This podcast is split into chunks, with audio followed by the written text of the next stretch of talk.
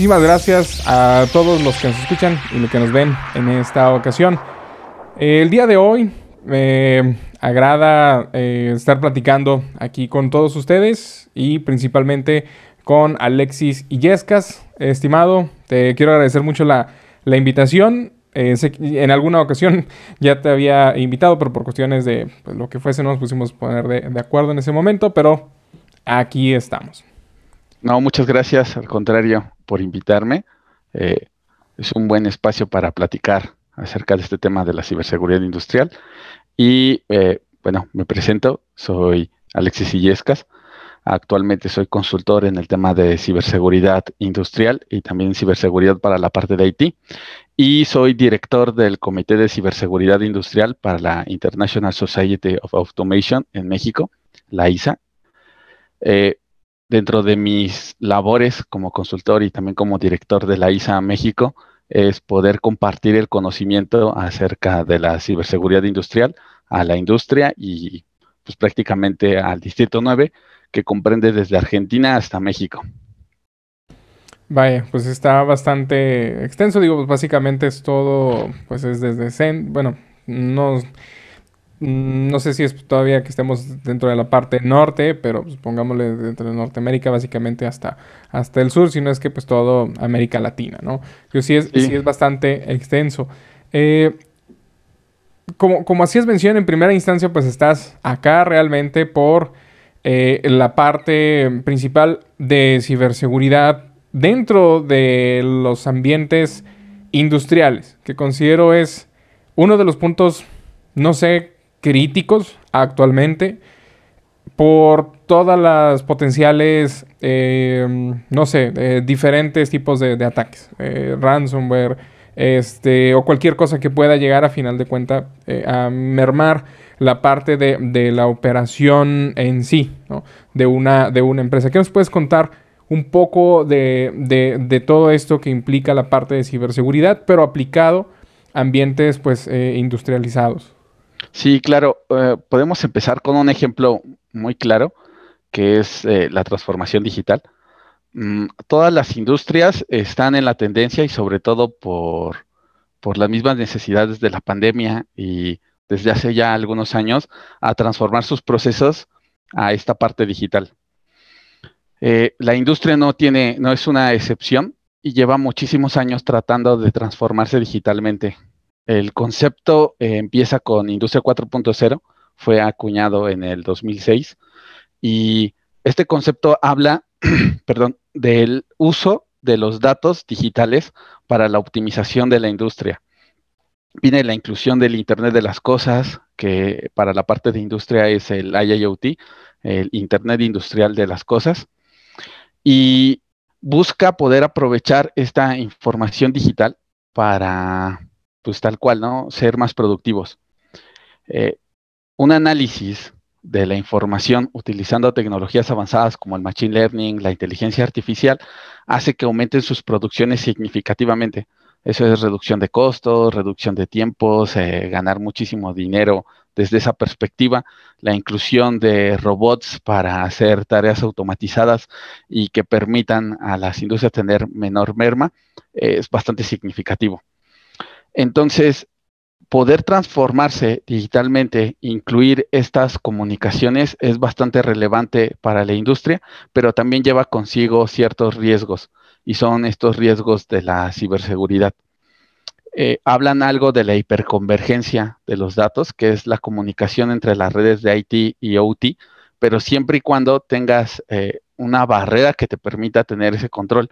Sin embargo, la industria ha vivido y ha evolucionado sobre protocolos industriales eh, que son pues prácticamente de fabricantes de nicho y que nacen sin ningún tipo de ciberseguridad. Eh, podemos hablar de protocolos como Modbus, como Profinet, Bagnet, Ethernet IP, que prácticamente tú puedes eh, googlearlos y tener la información de cómo se construyen y cómo es que funcionan y que viajan en texto plano. Entonces, hay mucha de la industria y muchísima tecnología que se implementa, que se usa a diario en las plantas, en las partes de procesos industriales que son de legado, que son muy vulnerables y que no han evolucionado como la parte de TI. Cierto. Eh, de, hecho, por ejemplo, pues básicamente no sé si, por ejemplo, la mayoría de los fabricantes de dispositivos que se pueden llegar a conectar a Internet no manejen como tal un estándar o, algo por el estilo. De hecho, hace tiempo, eh, ya hace bastantito tiempo, más o menos un año, año y medio aproximadamente, eh, recuerdo haber visto un documento, no sé si, eh, lo, no sé si lo conozcas, es de una... Mm, pues es básicamente de una especie de asociación denominada Etsy. Este documento se llama Etsy eh, bueno, no, lo recuerdo, creo que era 103 algo. Eh, ah, les, voy, a dejar este comentario, no sé si lo conozcas, que es precisamente para temas de ciberseguridad de el Internet de las cosas. Pero, este, habla, por ejemplo, hablando de, de, esta parte, ahorita hacías mención, Industria 4.0, eh, eh, y con otras nuevas tecnologías que han estado surgiendo, Industria 4.0, todo lo que es Internet de las Cosas y también con esta parte del OT, ¿cuáles son las diferencias y principales retos en temas de seguridad, a lo mejor para cada una de esas áreas?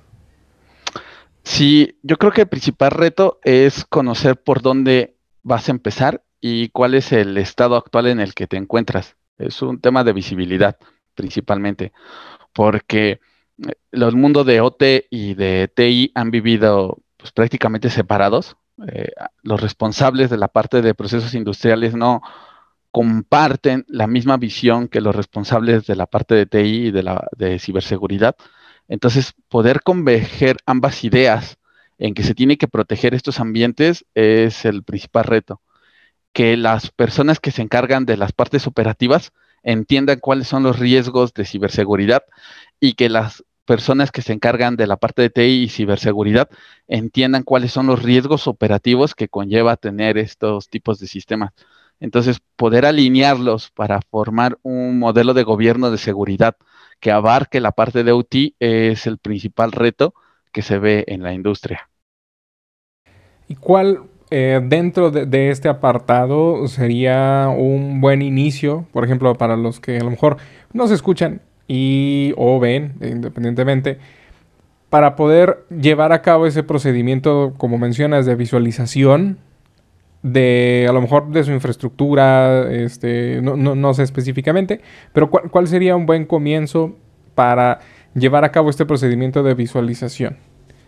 Sí, el primer paso es hacer una evaluación, es hacer un assessment que te pregunte eh, tal cual es un levantamiento de la información eh, acerca de ciertos tópicos en específico, que pueden ir desde cómo tienes tu gobierno de seguridad, cuál es tu plan de seguridad y si abarca la parte de OT, eh, si tienes tus roles bien planteados, tienes presupuesto para poder proteger estos ambientes de OT, segmentas tu red, quiénes son tus arquitectos y cómo están manejando estas políticas de comunicación entre tus redes operativas y la parte de TI, y llegas hasta identificar cuáles son eh, los, cómo manejas tu personal, desde si lo identificas y sabes quiénes están entrando en tu piso de producción, proveedores, etcétera, es, es una evaluación holística que abarca end-to-end -end del negocio de la industria y que te permita tener esa, esa, esa información. Eh, eh, diferentes consultores, y bueno, puedo mencionar eh, de donde trabajo, se tienen diferentes frameworks que te permiten tener esa, esa información de cuál es tu estado actual. ¿Qué esperarías tú de una evaluación de este tipo? es un roadmap, una hoja de ruta que te permita tener diferentes iniciativas y estas iniciativas tomen las decisiones de qué es lo que necesitas a priori, obviamente con una, una recomendación consultiva y que puedas tomar ese primer paso. Ah, tengo presupuesto, tengo ya las iniciativas, entonces voy a madurar mi ciberseguridad desde, desde este punto. Muy bien, perfecto.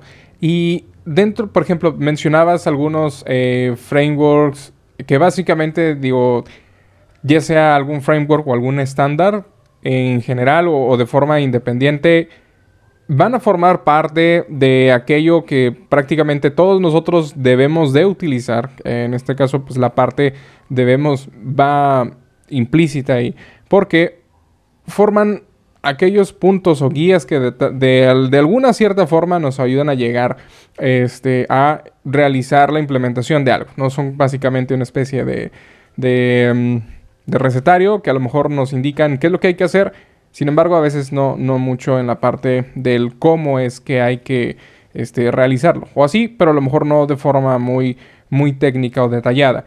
Dentro de estos frameworks que, mencionas que ustedes eh, gestionan o, prácticamente tienen, pues, ¿qué es lo que contienen para, pues, para, todos en general? ¿no? O sea, ¿qué, tipo de información podemos encontrar en, en, esos, en ellos? Sí, hay, hay un, una normativa en específico que es la aceptada internacionalmente, que es la IEC 62443 o ISA 99, de ahí evoluciona. De hecho, la, eh, la ISA es quien, quien lo fomenta y lo desarrolló desde hace bastantes años, se origina desde la ISA 95, eh, va evolucionando con los temas de ciberseguridad. En esta normativa tú encuentras definición, sobre todo es eh, glosario de términos, porque OT maneja una infinidad de, términos y la parte de IT también maneja una infinidad de términos. Entonces, tener esta información permite sobre todo entender de qué se está hablando. Eh, yo siempre lo he mencionado, la parte de ciberseguridad es el mundo de las abreviaciones. Este, se tiene también lo que serían algunas métricas o algunos puntos como KPIs específicos para determinar cuál es la ciberseguridad. Por ejemplo, si tú tienes un inventario de tus activos en la parte de OT, eh, lo tienes bien documentado, actualizado, cada que entra un, un activo lo registras, tiene un responsable, roles, etcétera, criticidad, pues te puedo decir que tienes tres puntos, ¿no? Y lo puedes marcar dentro de tu mismo eh, de KPIs y vas teniendo tu madurez en el tema de ciberseguridad. Es bastante relevante y suma muchísimo a las industrias. Eh, otra parte que viene dentro de la ISA 99 es eh, medidas o prácticas, las mejores prácticas para el tema de desarrollo de productos y servicios para la parte de automatización industrial. Entonces puedes desde el origen de tus productos y sobre todo para la parte industrial que ellos mismos fabrican sus procesos y fabrican sus máquinas, eh, ¿cómo podrían identificar cuáles son los requisitos de ciberseguridad desde su concepción?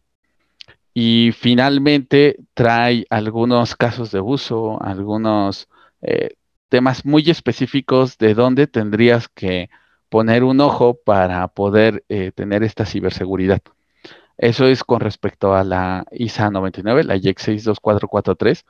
Eh, si son parte de la membresía, porque es una membresía como una asociación en la parte de la ISA, pueden tener acceso a estos documentos y también se pueden comprar. Otros, otro framework que se basa en esta misma normativa y en otras es el NIS 882. Es prácticamente una guía de implementación de la ciberseguridad industrial. Eh, como mencionabas, es un recetario en el que te dice qué deberías tener no abarca desde la perspectiva técnica, pero al menos te puede dar una orientación de cómo empezar el tema de madurez y cómo identificar algunos factores o riesgos críticos en, lo que sería pues, tu proceso de ciberseguridad industrial. entonces, por así mencionarlo, eh, la parte de los frameworks que mencionas van desde el punto de vista, por así mencionarlo, desde quien realiza la parte del desarrollo, o mejor, como, como hiciste mención, ¿no? tomándole unas palabras, quien desarrolla sus propios sistemas de automatización, parte a lo mejor eh, temas de, implementación, este, e, es, e, es, ahí correcto, digo, porque normalmente, por ejemplo, para, para temas de ciberseguridad o similar, en muchas ocasiones es distinto, eh, bueno, e, es distinto y a veces hay que buscar por algunos otros lados para, por así mencionarlo, complementar em, la parte o desde la perspectiva a lo mejor de desarrollo, a lo mejor desde la parte del usuario, desde la parte este, administración o la parte inclusive de TI. Entonces eh, ya, ya va incluido toda, por así mencionarlo, la visión integral dentro de, los marcos, o pues sí, básicamente dentro de los marcos que gestionan. Sí, eh, el marco, bueno, digamos que se divide en cuatro temas, la parte de desarrollo, de gobierno, de procesos y eh, digamos que la inicial. El marco sí abarca la parte de desarrollo, o sea, cómo desarrollas desde código seguro y las mejores prácticas para el desarrollo de, servicios y, software. También abarca cómo tendría que nacer eh, la seguridad en algunos procesos, que puede ir desde la perspectiva de, bueno, eh, si estás utilizando o vas a utilizar un servicio como SNMTP, pues utilizar las versiones actuales, eh, dejarte el net a un lado, usar SSH o, cosas de ese estilo que van incluidos en el desarrollo de máquinas y servicios. Entonces sí abarca esa perspectiva de, de tener el servicio lo más seguro posible. Y aparte, eh, digo, la normativa como tal sí menciona el tema de accesos, el tema de, mejores prácticas políticas, este, desde la gestión y accesos físicos, sí, sí te lo menciona, pero no es tan detallado. Eso ya tendría que ser una visión holística o complementarlo con, con el tema de ciberseguridad. Eh, mientras que el, el marco sí te da estas herramientas como para que puedas implementarlas, poder hacer el desarrollo completo o tener una visión ya completa, como lo mencionabas, de la ciberseguridad, eh, requiere de, más áreas y más conocimiento. Comprendo. Y ahora partiendo, mm, eh, vaya, llevando prácticamente sobre la misma línea, ¿cuál es la principal a lo mejor eh, diferencia o si existen similitudes o es un riesgo a lo mejor un poco mayor respecto a lo que podemos implementar de seguridad tecnológica o ciberseguridad en una empresa a la parte, en este caso, industrial. ¿Cuál, crees que sea eh, uno, principalmente, pues el, mayor reto y, sobre todo si existe una diferencia, por así mencionarlo, sustancial o podemos partir eh, con base a alguna línea muy en específico eh, sobre la cual, por así mencionarlo, pues, eh, no sé, alguna especie como de, de, línea o columna vertebral, por así mencionarlo. Ok, la base de la ciberseguridad es la misma, porque al final son, son dispositivos que se conectan y que tienen esta interacción. se puede decir que muchas herramientas de la parte de TI sirven en la parte de UT. El detalle o la diferencia significativa es la prioridad con respecto a los servicios y a lo que existe en los procesos. Mientras que en TI lo más importante para ti es que no se pueda filtrar información sensible, en OT lo más importante es que no dejen de funcionar las máquinas o los servicios. Entonces, hablamos de que en TI la parte de la integridad es lo más importante, la confidencialidad, perdón, y en OT es la disponibilidad. Con base a ello es como tienes que tomar las decisiones para la implementación de la ciberseguridad. Mientras que en, TI tú puedes poner un IPS a que bloquee pues, todo lo que se pueda bloquear. En OT a lo mejor tú pones un IPS, eh, bloquea algún comando eh, que puede ser de seguridad para, no sé, una caldera, meterle ahí un cierre de emergencia a una válvula eh, y lo bloquea, pues la decisión fue completamente crítica y puede ocasionar pues, pérdidas de vidas humanas, materiales, daños al medio ambiente. Entonces, tomar decisiones para proteger estos ambientes industriales eh, deja de ser enfocado en la parte de TI o deja de ser tan, tan específico a bloquear algo y se vuelve algo más para detectar y tomar decisiones conforme a la marcha. Eh, las decisiones que se tienen que tomar para la ciberseguridad de Note tienen que estar enfocadas completamente a qué tan crítico es un sistema, qué tan complicado, qué tan crítico puede ser tomar una decisión con respecto a los daños que se pudieran generar y qué impacto tendría eh, tanto a las personas, medio ambiente, a las máquinas esa misma decisión. Eh, puede ser un ejemplo, en algunos casos, por ejemplo, desde la perspectiva de un pentest eh, existe documentación, existen eventos en donde se han hecho pruebas de penetración que involucran en la parte de OT y usar una herramienta tan sencilla como un ping sweep ha generado pues pérdidas significativas, hablamos de millones de dólares, ¿por qué? Porque bloquean algún dispositivo que se encargaba de, controlar, no sé, parte del proceso. Eh, existen brazos robóticos que esperan un ping para poder activar su mismo proceso de, ciclo o inclusive este, se pierde visibilidad o se desincronizan eh, los mismos procesos porque pues, prácticamente viven sincronizados dependiendo de qué tan crítico sea. Y esto puede afectar pues prácticamente todo, toda la línea o todo lo que se estaba fabricando en el momento. Entonces, hay que entender cuáles son los riesgos, hay que conocer e investigar específicamente las decisiones que se tienen que tomar y esa es la diferencia significativa no puedes implementar cualquier herramienta, no puedes tomar las mismas decisiones que en la parte de TI sin entender cuáles serían estos riesgos.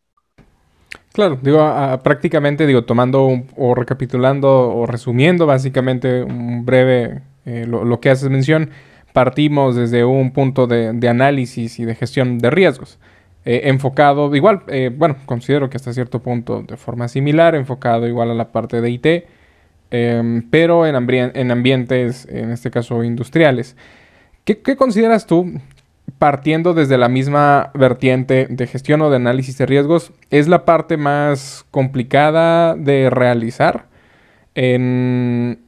para poder llevar a cabo un proceso de, análisis de riesgos o de gestión de riesgos de forma óptima en, un ambiente ya más industrializado? Y no sé, bueno, no sé si toda la parte industria sea lo mismo, pero imaginemos, a lo mejor pongamos un ejemplo, una, eh, una empresa que se dedique a fabricar o el ensamble de, vehículos. Te, reitero, no sé si todos sean exactamente igual, pero, pero ¿cuál, ¿cuál sería el apartado como que dirías tú? Bueno, dentro de todo el proceso, esto es lo más como que complicado y hay que poner más atención ahí. Creo que es complicado porque la industria es como un ser vivo o la parte de los procesos industriales es como un ser vivo. Lo empiezan a construir, empieza a crecer y ya no saben en cierto caso qué es lo que se tiene actualmente en, las líneas de proceso.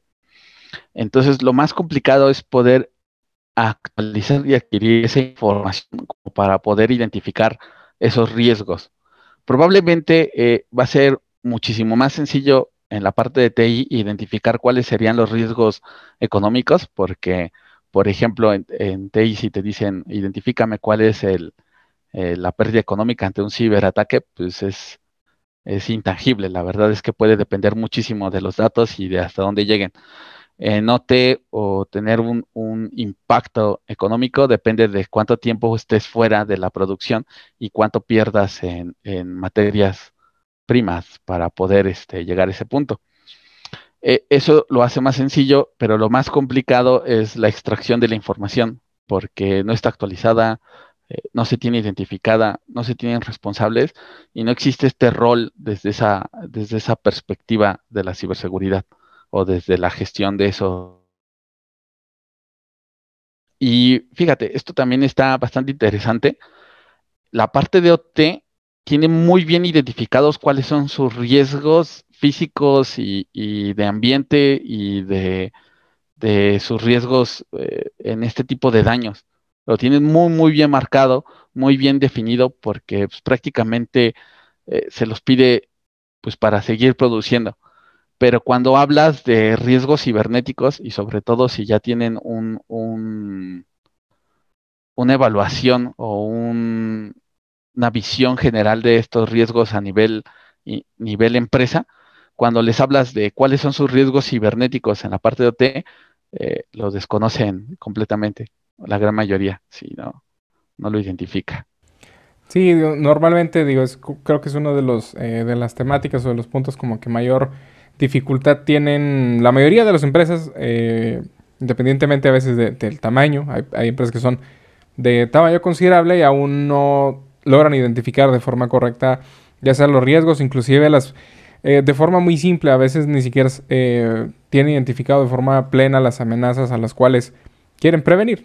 Entonces digo, ahí es donde a final de cuentas a lo mejor ya un análisis un poquito más exhaustivo dentro de temas de, de, riesgos, pues entra ahí, a lo mejor nos sentamos con ellos y ya logramos como que tengan una visión un, poco más panorámica respecto a lo que, eh, pues básicamente ellos pueden o no comprender respecto a la cuestión de, amenazas, de riesgos, etc.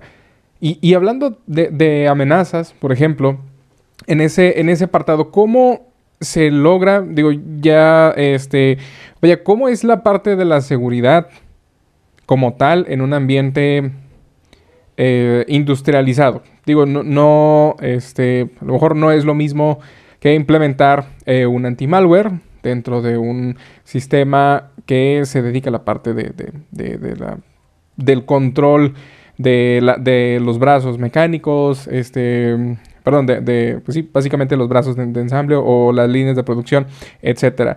Pero, ¿cómo se hace frente específicamente a la parte de las amenazas tecnológicas? Eh, Remontémonos hace muchísimos años con Stuxnet, que pues ahí logró causar estragos bastante complicados y todavía casi en años recientes recuerdo que, se logró eh, comprometer algunas eh, ciudades, si mal no recuerdo, una planta de energía en Ucrania, algo por el estilo. Si no es así, discúlpenos todos. Este, eh, fue un ejemplo que se me vino a la mente. Pero eso recuerdo que sí fue hace unos años. Entonces, ¿cómo llegamos al punto de prevenir o de reaccionar ante ese tipo de, potenciales incidentes? Digo, porque al final de cuentas salen de la visión más básica, que a lo mejor puede ser instalar un anti-malware o eh, a lo mejor un, eh, ¿cómo se llama? A lo mejor una copia de, de, seguridad. ¿Cómo funciona ahí la parte de la seguridad, pero enfocada a un ambiente este, industrializado? Sí, claro. Curioso, porque la parte industrial, eh, la mayoría de sus equipos, o muchos de los equipos que tienen, prácticamente son de legado. Tienes equipos que van desde Windows XP y que se desarrollaron sobre Windows XP, pues tener un HMI, que es un visor eh, humano-máquina que te permite identificar variables del proceso que está basado en XP y pues tiene mil y tantas vulnerabilidades, ¿no? ¿Cómo tomas la decisión y cómo puedes implementar un, un tema de seguridad ahí?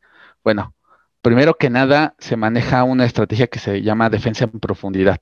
Es una estrategia tipo cebolla en el que tú tienes diferentes capas y estas capas a su vez te van protegiendo desde la entrada del Internet o desde la entrada de los sistemas hasta la parte más crítica que son tus sistemas físicos o tus partes de, control.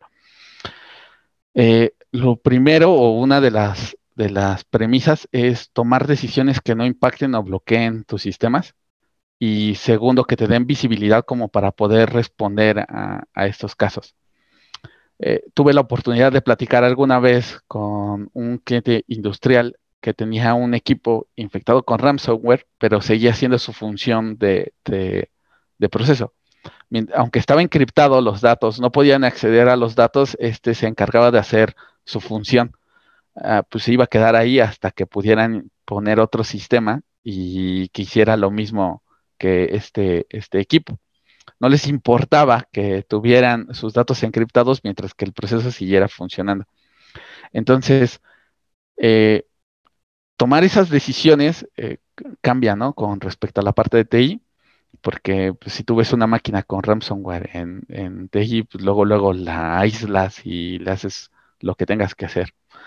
¿Cómo implementas medidas de seguridad? Bueno, ya hay tecnología que está completamente desarrollada para la protección de estos sistemas industriales y que inclusive corren sobre el legado y que tú puedes identificar cuántos recursos van a utilizar de sistema. Eh, si hablamos de algunas marcas que, están eh, trabajando en esto, pues está Kaspersky, Cisco, Fortinet y los grandes que se están involucrando también eh, desde la parte industrial como Siemens, Schneider, entre otras.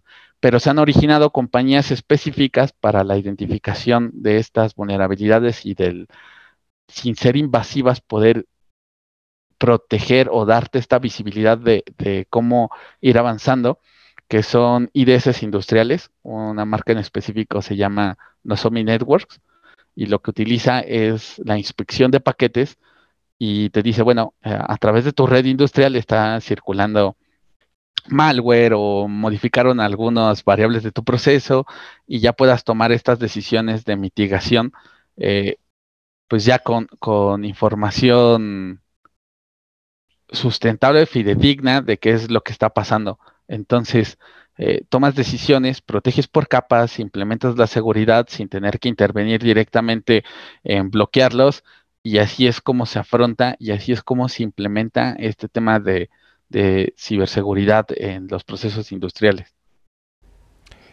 Digo, al final de cuentas, eh, igual, no dista mucho de la parte, bueno, no, no específicamente de seguridad de TI, sino de la parte de gestión de riesgos.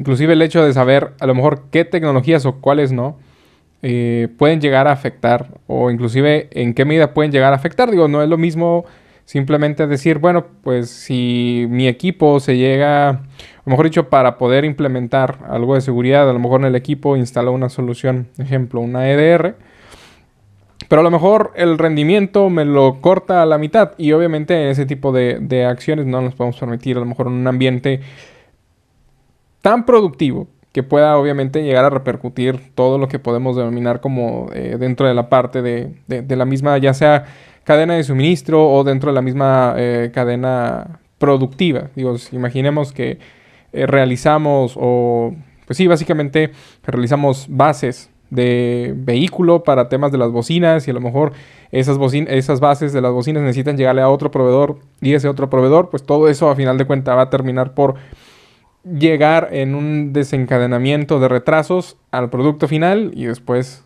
el golpe económico, aparte a lo mejor de eh, en términos de imagen, inclusive de sesión, o mejor dicho, de, finalización de contratos por incumplimiento, etcétera, pues puede llegar a ser todavía mayor por a lo mejor eh, adquirir una solución que pues a lo mejor no era la, adecuada o la, o la idónea. Eh, y ahorita que se es mención de que básicamente todos los Em, todos los sistemas son legacy, que en este caso hacemos referencia a legacy, que a lo mejor son sistemas que son, pues básicamente, que podemos denominar nosotros como obsoletos. Windows XP, este, me ha tocado inclusive ver algunos sistemas eh, Windows 2000, que igual el, el, ¿cómo se llama? Pues el sistema que se desarrolló en ese momento estaba desarrollado específicamente para ese servidor y obviamente pues no hubo, no hubo actualizaciones y se toman diferentes tipos de acciones. A lo mejor se aísla por completo el equipo y etcétera, ¿no? Eh, en, ese, en ese caso y partiendo sobre esa misma vertiente, eh, ¿qué opinas? Digo, muchos se, alarman, muchos se como que se escandalizan, ¿no? Por, por que muchos de los bancos todavía mantienen sistemas eh, que podemos denominar nosotros, al menos de forma usuario, pues, muy obsoletas, ¿no? Pero hacías mención respecto a parte de los sistemas. ¿Qué opinas tú al respecto de, por ejemplo, de estas entidades bancarias que a lo mejor todavía siguen utilizando entre aplicativos con lenguajes obsoletos, máquinas y sistemas operativos? Sí, e, es, bastante curioso porque eh, la ciberseguridad en OT se parece mucho a la ciberseguridad en los bancos utilizan también un, sistema de defensa en profundidad. Y es justamente lo que mencionas.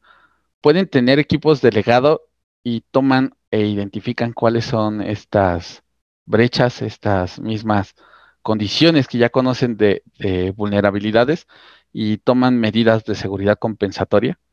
Entonces, muchas veces eh, estos mismos sistemas de legado tienen toda esta visión un poquito lística y, de compensación para su protección.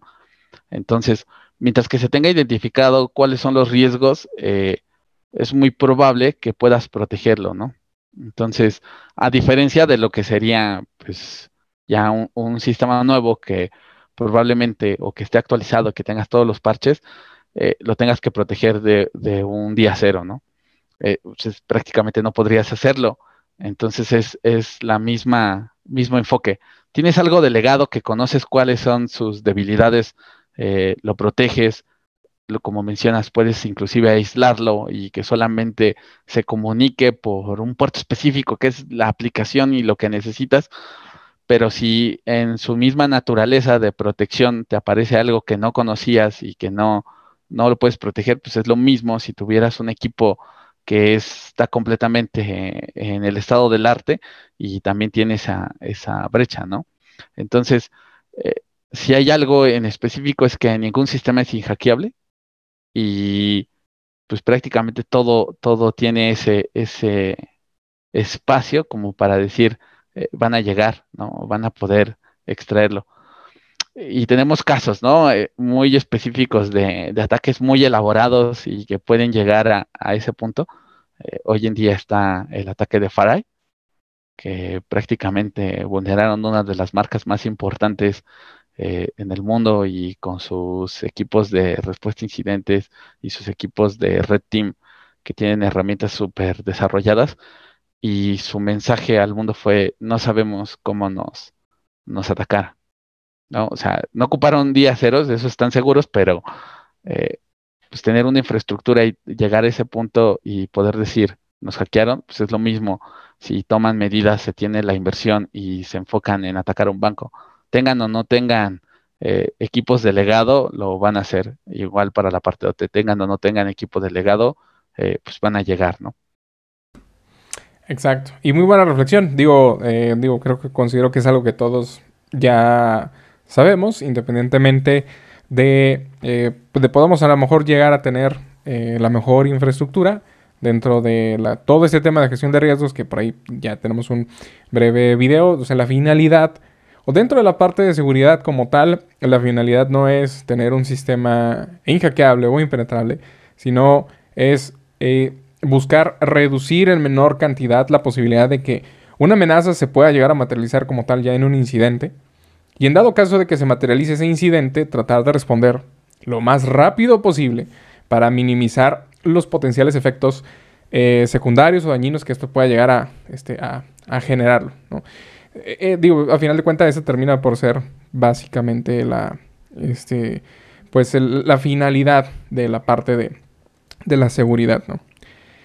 Pues, eh, estimado, no, no sé qué, eh, algo que, te guste, que te gustaría aportar eh, adicional, digo ya básicamente también para, este, para, para despedirnos, algo que te, que te, gustaría llegar a aportar, inclusive también como, como parte, conclusión a, a, esta, a, esta breve charla. ¿no? Sí, yo creo que la misma transformación digital ha hecho que la industria evolucione muy rápido dio un brinco enorme de hace 20 años a ahorita para tratar de conectarse y es un mensaje para los hackers, ¿no? Es un, tengo dinero porque prácticamente soy uno de los principales productores. Se prevé que la industria para el, dentro de los próximos 10 años van a producir prácticamente el 17.3% del PIB mundial, que son 20 mil millones, 20 billones de dólares. Entonces el dinero está ahí eh, somos vulnerables porque tenemos equipo delegado y es una carta, un mensaje para estos hackers de, bueno, aquí hay muchísima oportunidad, hay muy pocos recursos y gente que no se ha especializado o no tiene este conocimiento de cómo tomar decisiones en el tema de ciberseguridad industrial. Es una brecha enorme, hay pocos recursos y se requiere de expertos que quieran enfocarse en este tema ahora más que nunca. Entonces, importantísimo. Muy bien, y bueno, y partiendo y básicamente también, eh, ¿qué, recomiendas eh, en este caso que hacemos mención a la parte de que pues básicamente hacen falta profesionistas dentro de, este medio? ¿Qué recomiendas tú para poder decir estás óptimo o eh, hace falta a lo mejor que puedan llegar a comprender esos contextos o estos conceptos eh, generales para poder decir, bien, estás óptimo para participar en determinado momento dentro de esta cuestión de seguridad. Eh, bueno, ya sea en general seguridad o seguridad ya de forma muy específica, lo que hacemos mención, eh, que es la parte industrial.